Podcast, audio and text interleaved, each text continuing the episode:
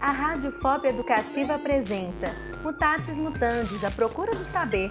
Você ligado nas inovações da ciência e da tecnologia. Icterícia. Popularmente conhecida como amarelão, é uma doença muito comum, mas isso não significa que seja fácil de lidar com ela. A maioria dos pacientes são bebês. A icterícia pode aparecer em até 80% dos recém-nascidos.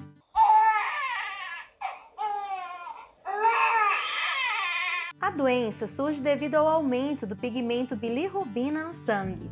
O pigmento deixa toda a pele e o branco dos olhos na cor amarela. O tratamento é pela fototerapia, exposição do recém-nascido a banho de luz azul para encontrar e eliminar a bilirrubina. Geralmente, os jovens pacientes ficam na incubadora por um ou dois dias. Uma das diversas mães que já enfrentaram essa situação é a Mariângela Soueide. Ela relembra as dificuldades que passou com sua filha Jamile. É uma dor imensa, é uma parte de você que fica. Eu fiquei muito triste, pois os nossos planos era de sair com eles no braço, mas infelizmente tivemos que deixá-lo com o coração partido.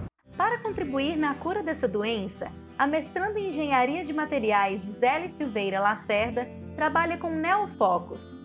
Ele é um dispositivo que foi desenvolvido para deixar o tratamento contra amarelão mais rápido e efetivo. E a proposta agora do novo neofoco seria que ele tivesse um controle de foco, né? Que ele reconhecesse a criança e movimentasse de acordo com, com o movimento dela, para assim diminuir o tempo de tratamento. Em seu curso de mestrado também é desenvolvido o Neolight, uma manta que ilumina a parte de trás do bebê para que o tratamento reaja em todo o seu corpo. Há também uma segunda versão dessa manta, possibilita iluminá-lo fora da incubadora e dar mais mobilidade nos cuidados.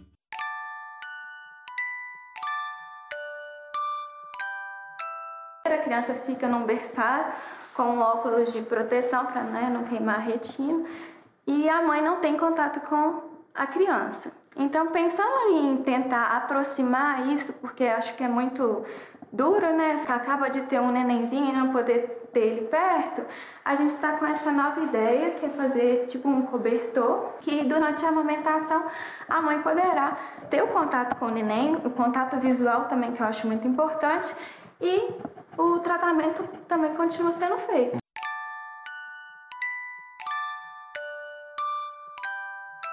Graças a esses dispositivos, o tratamento contra o amarelão vai ficar muito mais eficaz e principalmente humanizado. A Mariângela reconheceu a diferença que seria para ela e sua filha se o projeto já estivesse disponível no hospital na época do tratamento da Jamile.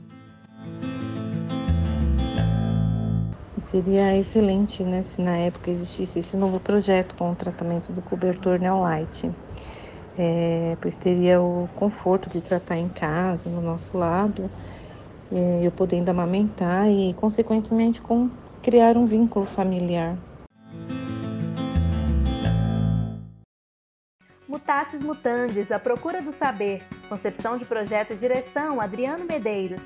Pesquisa e roteiro, Natália Vergara, Jonathan Robert e Adriano Medeiros. Locução, Amanda Nunes. Entrevista, do Sarto.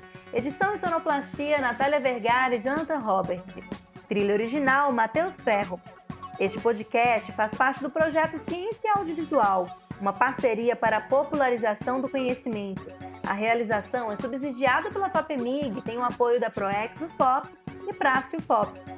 Se você gostou do tema, entre em contato pelas nossas redes sociais. Instagram, Mutatis do FOP e Facebook, Mutatis Mutandis, a procura do saber. Rádio FOP Educativa junto com você.